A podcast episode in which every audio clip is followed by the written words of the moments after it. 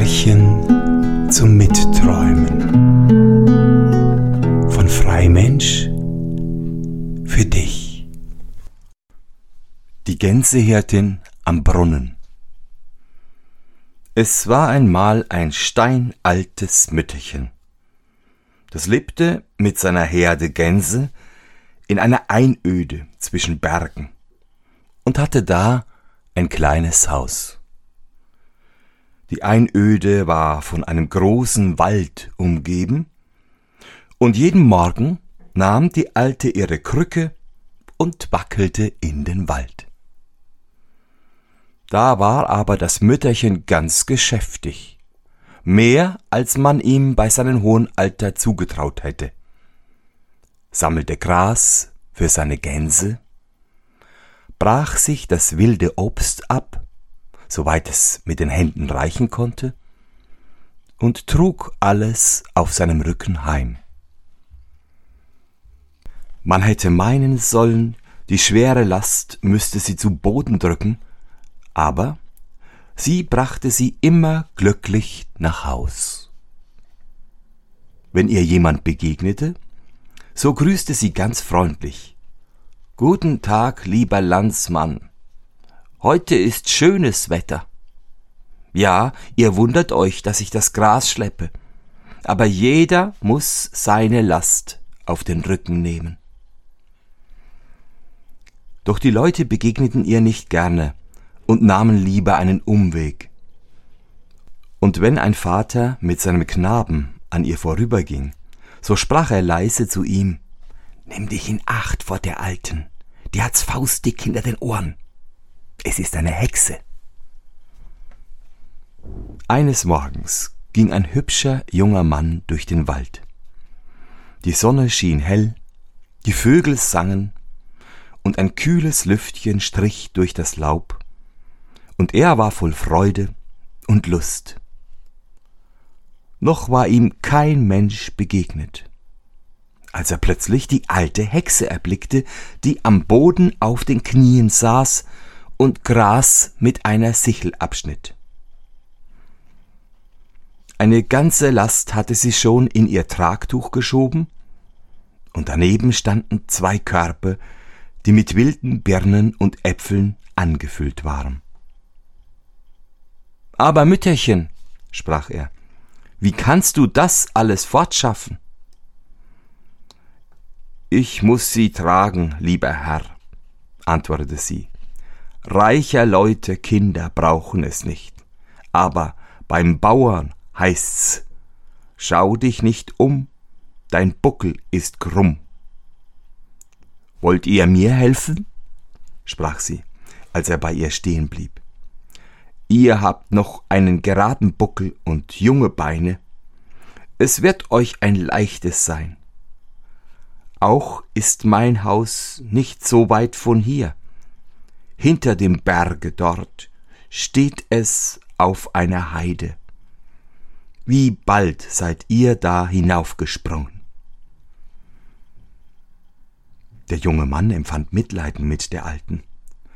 Zwar ist mein Vater kein Bauer, antwortete er, sondern ein reicher Graf, aber damit ihr seht, dass die Bauern nicht allein tragen können, so will ich euer Bündel aufnehmen. Wollt ihr's versuchen? sprach sie, so soll mir's lieb sein. Eine Stunde weit werdet ihr freilich gehen müssen, aber was macht euch das aus? Dort die Äpfel und Birnen müsst ihr auch tragen. Es kam dem jungen Grafen doch ein wenig bedenklich vor, als er von einer Stunde Wegs hörte aber die Alte ließ ihn nicht wieder los, packte ihm das Tragtuch auf den Rücken und hing ihm die beiden Körbe an den Arm.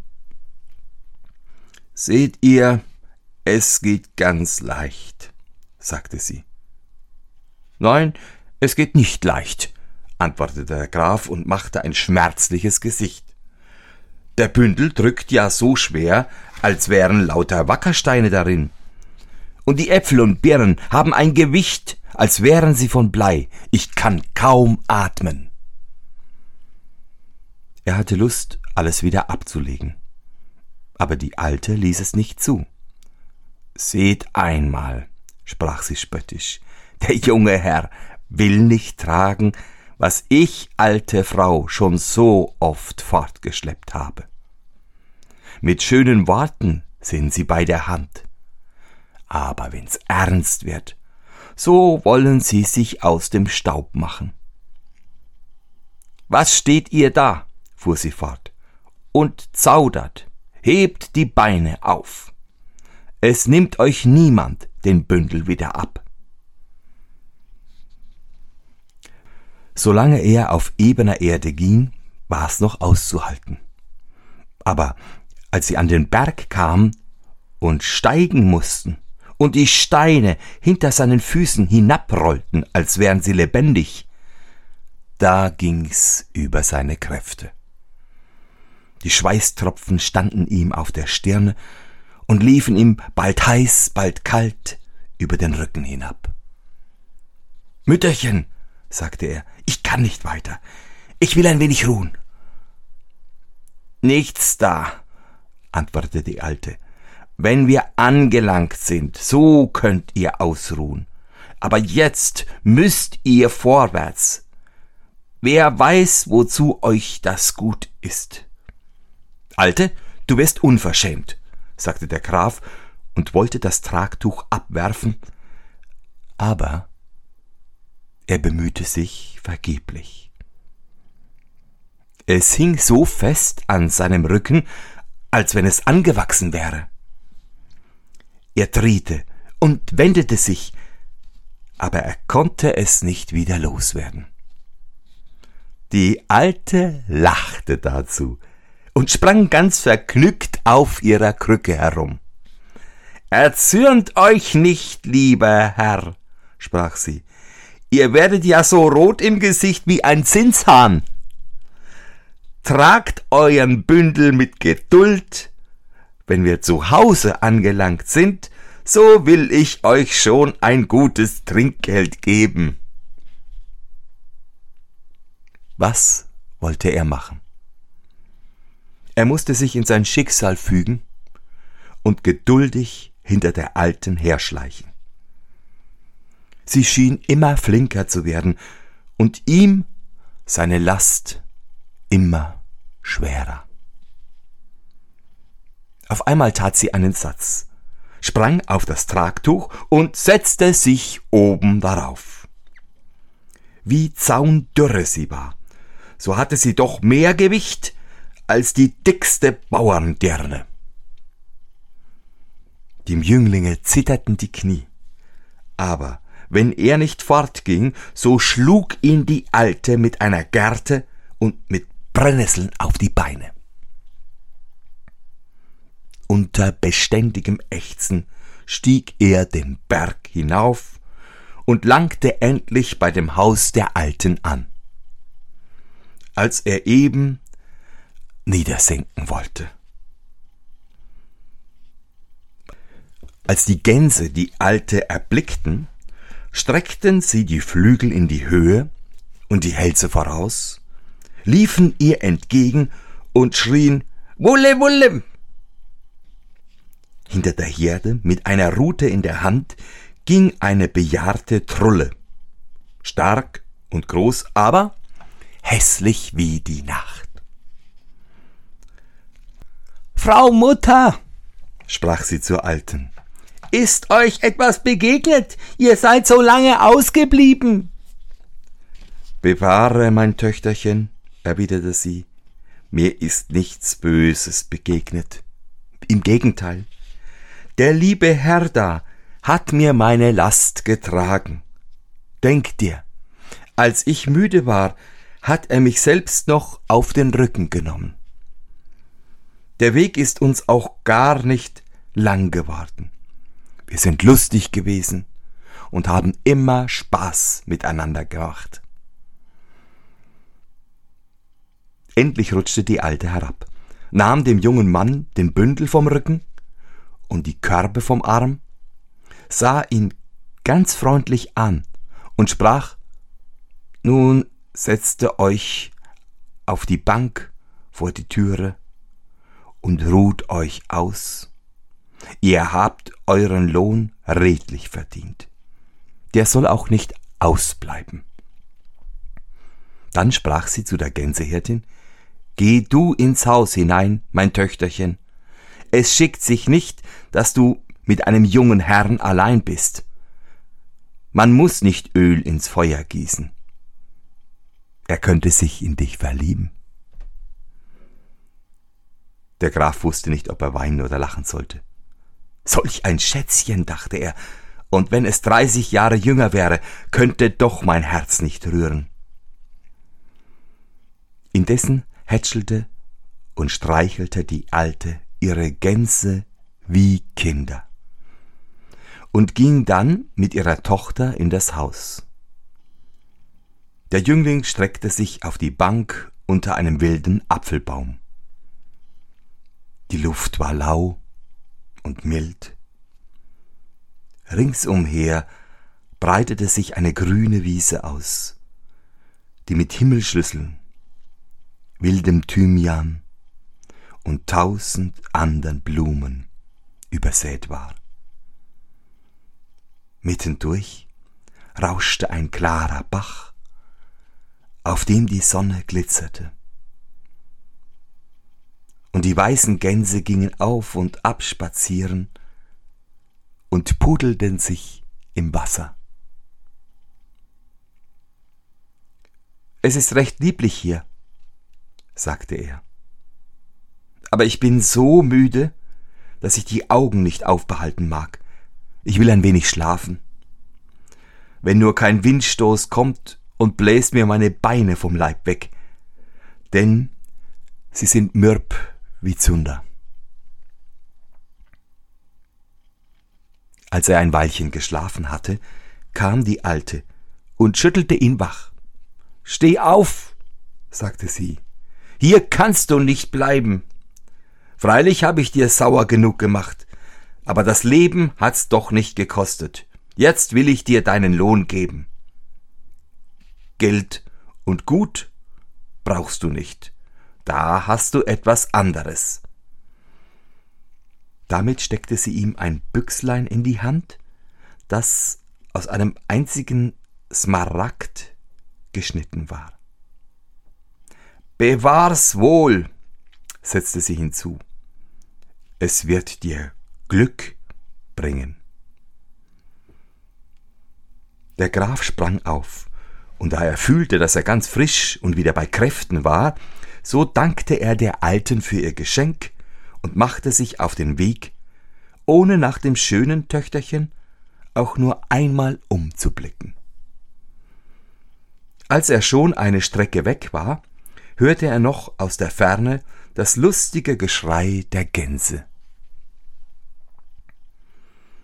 Der Graf musste drei Tage in der Wildnis herumirren, ehe er sich herausfinden konnte. Da kam er in eine große Stadt, und weil ihn niemand kannte, ward er in das königliche Schloss geführt, wo der König und die Königin auf dem Thron saßen.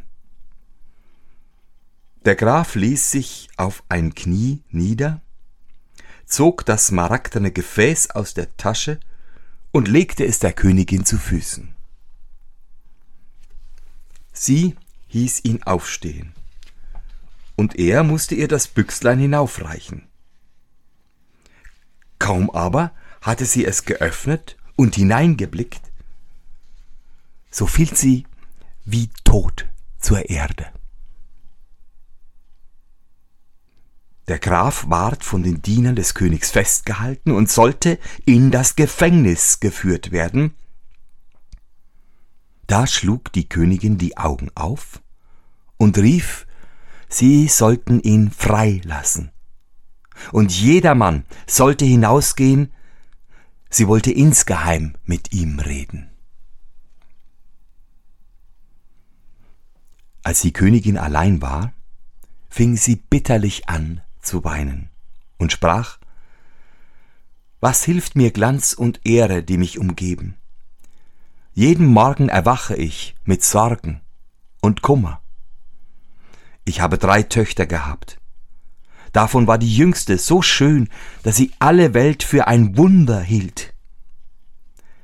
Sie war so weiß wie Schnee, so rot wie Apfelblüte und ihr Haar so glänzend wie Sonnenstrahlen.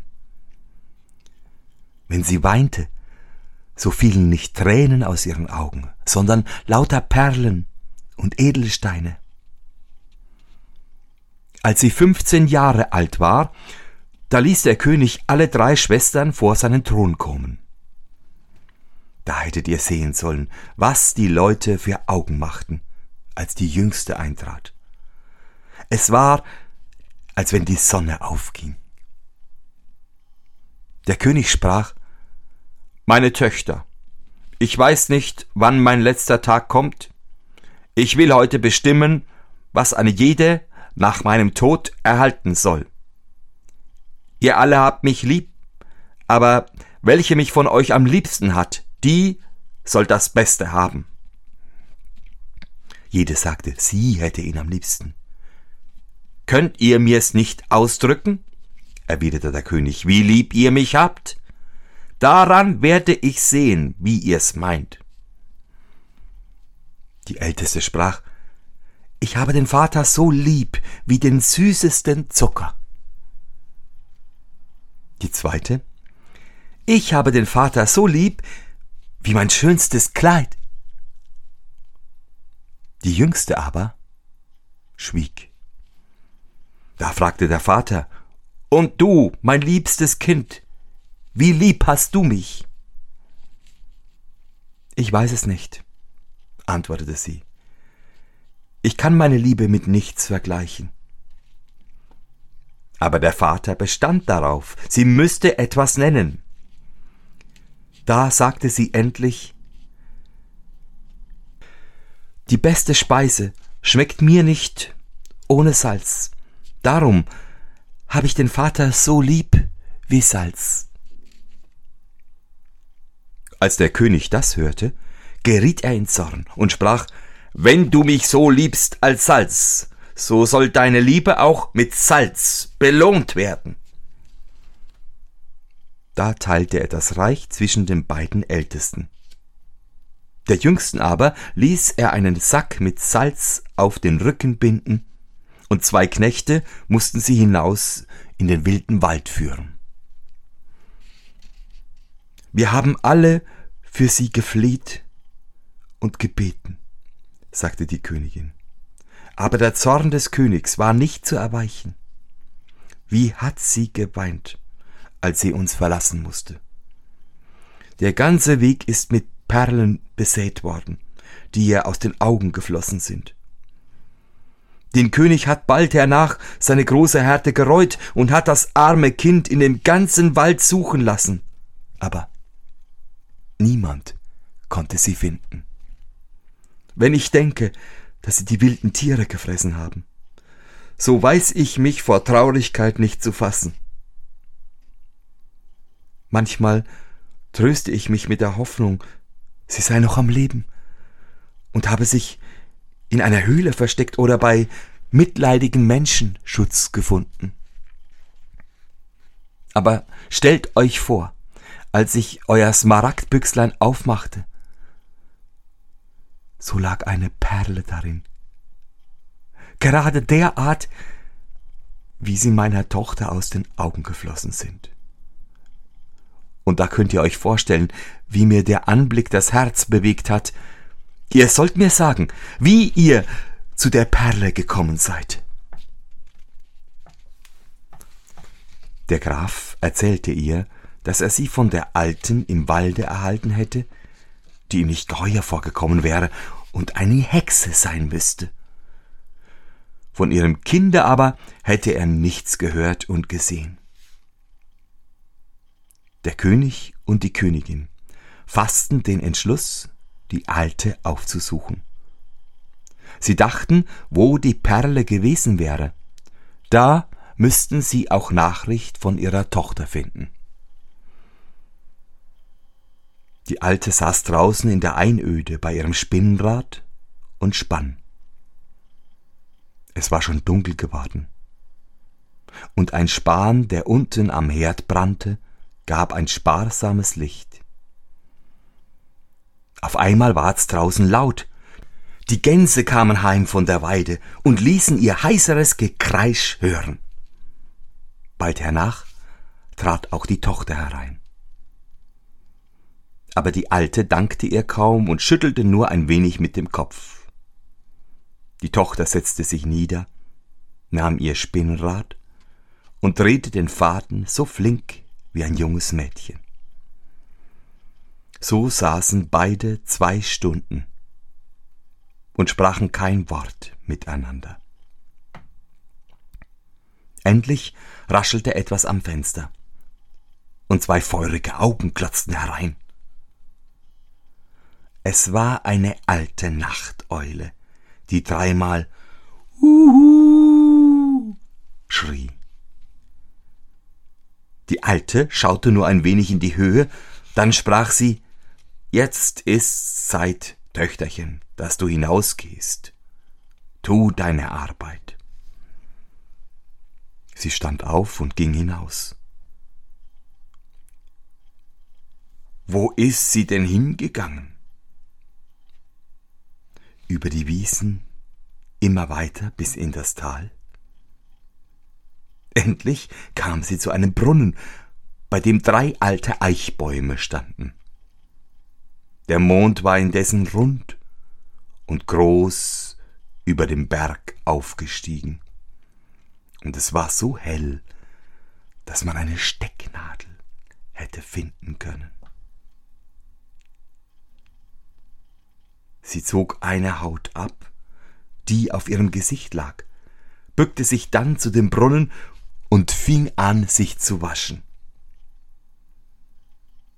Als sie fertig war, tauchte sie auch die Haut in das Wasser und legte sich dann auf die Wiese, damit sie wieder im Mondschein bleichen und trocknen sollte. Aber wie war das Mädchen verwandelt? Sowas habt ihr nie gesehen. Als der graue Zopf abfiel, da quollen die goldenen Haare wie Sonnenstrahlen hervor und breiteten sich, als wär's ein Mantel, über ihre ganze Gestalt. Nur die Augen blitzten heraus, so glänzend wie die Sterne am Himmel, und die Wangen schimmerten in sanfter Röte, wie die Apfelblüte. Aber das schöne Mädchen war traurig. Es setzte sich nieder und weinte bitterlich. Eine Träne nach der andern drang aus seinen Augen und rollte zwischen den langen Haaren auf den Boden. So saß es da und wäre lange sitzen geblieben, wenn es nicht in den Ästen des nahestehenden Baumes geknittert und gerauscht hätte. Sie sprang auf wie ein Reh, das den Schuss des Jägers vernimmt. Der Mond ward gerade von einer schwarzen Wolke bedeckt, und im Augenblick war das Mädchen wieder in die alte Haut geschlüpft und verschwand wie ein Licht, das der Wind ausbläst. Zitternd wie ein Espenlaub lief sie zu dem Haus zurück. Die Alte stand vor der Türe, und das Mädchen wollte ihr erzählen, was ihm begegnet war. Aber die Alte lachte freundlich und sagte, Ich weiß schon alles. Sie führte es in die Stube und zündete einen neuen Span an. Aber sie setzte sich nicht wieder zu dem Spinnrad, sondern sie holte einen Besen und fing an zu kehren und zu scheuern. Es muss alles rein und sauber sein, sagte sie zu dem Mädchen. Aber Mutter, sprach das Mädchen, warum fangt ihr in so später Stunde die Arbeit an? Was habt ihr vor? Weißt du denn, welche Stunde es ist? fragte die Alte. Noch nicht Mitternacht, antwortete das Mädchen, aber schon elf Uhr vorbei. Denkst du nicht daran, fuhr die Alte fort, dass du heute vor drei Jahren zu mir gekommen bist? Deine Zeit ist aus. Wir können nicht länger beisammen bleiben. Das Mädchen erschrak und sagte, Ach, liebe Mutter, wollt ihr mich verstoßen? Wo soll ich hin? Ich habe keine Freunde und keine Heimat, wohin ich mich wenden kann. Ich habe alles getan, was ihr verlangt habt, und ihr seid immer zufrieden mit mir gewesen. Schickt mich nicht fort. Die Alte wollte dem Mädchen nicht sagen, was ihm bevorstand. Meines Bleibens ist nicht länger hier, sprach sie zu ihm. Wenn ich aber ausziehe, muss Haus und Stube sauber sein. Darum halt mich nicht auf in meiner Arbeit. Deinetwegen sei ohne Sorgen, du sollst ein Dach finden, unter dem du wohnen kannst, und mit dem Lohn, den ich dir geben will, wirst du auch zufrieden sein. Aber sag mir nur, was ist vor? fragte das Mädchen weiter. Ich sage dir nochmals, störe mich nicht in meiner Arbeit. Rede kein Wort weiter. Geh in deine Kammer, nimm die Haut vom Gesicht und zieh das seidene Kleid an, das du trugst, als du zu mir kamst. Und dann harre in deiner Kammer, bis ich dich rufe. Aber ich muss wieder von dem König und der Königin erzählen, die mit dem Grafen ausgezogen waren und die Alte in der Einöde aufsuchen wollten. Der Graf war nachts in dem Walde von ihnen abgekommen und musste allein weitergehen. Am andern Tag kam es ihm vor, als befände er sich auf dem rechten Weg. Er ging immer fort, bis die Dunkelheit einbrach. Da stieg er auf einen Baum und wollte da übernachten, denn er war besorgt, er möchte sich verirren. Als der Mond die Gegend erhellte, so erblickte er eine Gestalt, die den Berg herabwandelte. Sie hatte keine Rute in der Hand, aber er konnte doch sehen, dass es die Gänsehirtin war, die er früher bei dem Haus der Alten gesehen hatte. Oho, rief er, da kommt sie, und habe ich erst die eine Hexe, so soll mir die andere auch nicht entgehen. Wie erstaunte er aber, als sie zu dem Brunnen trat, die Haut ablegte und sich wusch, als die goldenen Haare über sie herabfielen und sie so schön war, wie er noch niemand auf der Welt gesehen hatte. Kaum, dass er zu atmen wagte, aber er streckte den Hals zwischen dem Laub so weit vor, als er nur konnte, und schaute sie mit unverwandten Blicken an. Ob er sich zu weit überbog oder sonst schuld war, plötzlich krachte der Ast, und in demselben Augenblick schlüpfte das Mädchen in die Haut, sprang wie ein Reh davon, und da der Mond sich zugleich bedeckte, so war sie seinen Blicken entzogen. Kaum war sie verschwunden, so stieg der Graf von dem Baum herab und eilte ihr mit behenden Schritten nach. Er war noch nicht lange gegangen, so sah er in der Dämmerung zwei Gestalten über die Wiese wandeln. Es war der König und die Königin. Die hatten aus der Ferne das Licht in dem Häuschen der Alten erblickt und waren drauf zugegangen. Der Graf erzählte ihnen, was er für Wunderdinge bei dem Brunnen gesehen hätte. Und sie zweifelten nicht, dass das ihre verlorene Tochter gewesen wäre. Voll Freude gingen sie weiter und kamen bald bei dem Häuschen an. Die Gänse saßen ringsherum, hatten den Kopf in die Flügel gesteckt und schliefen, und keine regte sich. Sie schauten zum Fenster hinein, da saß die Alte ganz still und spann, nickte mit dem Kopf und sah sich nicht um. Es war ganz sauber in der Stube, als wenn da die kleinen Nebelmännlein wohnten, die keinen Staub auf den Füßen tragen. Ihre Tochter aber sahen sie nicht.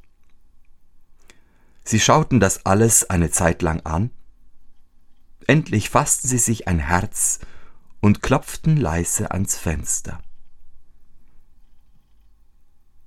Die Alte schien sie erwartet zu haben, sie stand auf und rief ganz freundlich Nur herein. Ich kenne euch schon. Als sie in die Stube eingetreten waren, sprach die Alte Den weiten Weg hättet ihr euch sparen können, wenn ihr euer Kind, das so gut und liebreich ist, nicht vor drei Jahren ungerechterweise verstoßen hättet. Ihr hat's nicht geschadet. Sie hat drei Jahre lang die Gänse hüten müssen. Sie hat nichts Böses dabei gelernt, sondern ihr reines Herz behalten. Ihr aber seid durch die Angst, in der ihr gelebt habt, hinlänglich gestraft. Dann ging sie an die Kammer und rief Komm heraus, mein Töchterchen. Da ging die Türe auf, und die Königstochter trat heraus in ihrem seidenen Gewand, mit ihren goldenen Haaren und ihren leuchtenden Augen, und es war, als ob ein Engel vom Himmel käme. Sie ging auf ihren Vater und ihre Mutter zu, fiel ihnen um den Hals und küsste sie. Es war nicht anders, sie mussten alle vor Freude weinen. Der junge Graf stand neben ihnen, und als sie ihn erblickte, ward sie so rot im Gesicht wie eine Moosrose. Sie wusste selbst nicht warum. Der König sprach Liebes Kind, mein Königreich habe ich verschenkt, was soll ich dir geben? Sie braucht nichts, sagte die Alte, ich schenke ihr die Tränen, die sie um euch geweint hat. Das sind lauter Perlen, schöner, als sie im Meer gefunden werden, und sind mehr wert als euer ganzes Königreich. Und zum Lohn für ihre Dienste gebe ich ihr mein Häuschen. Als die Alte das gesagt hatte, verschwand sie vor ihren Augen. Es knatterte ein wenig in den Wänden. Und als sie sich umsahen, war das Häuschen in einen prächtigen Palast verwandelt, und eine königliche Tafel war gedeckt, und die Bedienten liefen hin und her. Die Geschichte geht noch weiter. Aber meiner Großmutter, die sie mir erzählt hat, war das Gedächtnis schwach geworden. Sie hatte das Übrige vergessen. Ich glaube immer, die schöne Königstochter ist mit dem Grafen vermählt worden, und sie sind zusammen in dem Schloss geblieben und haben da in aller Glückseligkeit gelebt, solange Gott wollte. Ob die schneeweißen Gänse, die bei dem Häuschen gehütet wurden, lauter Mädchen waren, es braucht's niemand übel zu nehmen, welche die Alte zu sich genommen hatte, und ob sie jetzt ihre menschliche Gestalt wieder erhielten und als Dienerinnen bei den jungen Königen blieben, das weiß ich nicht genau. Aber ich vermute es doch. So viel ist gewiss, dass die Alte keine Hexe war, wie die Leute glaubten, sondern eine weiße Frau, die es gut meinte. Wahrscheinlich ist sie es auch gewesen, die der Königstochter schon bei der Geburt die Gabe verliehen hat, Perlen zu weinen statt der Tränen. Heutzutage kommt das nicht mehr vor. Sonst könnten die armen bald reich werden.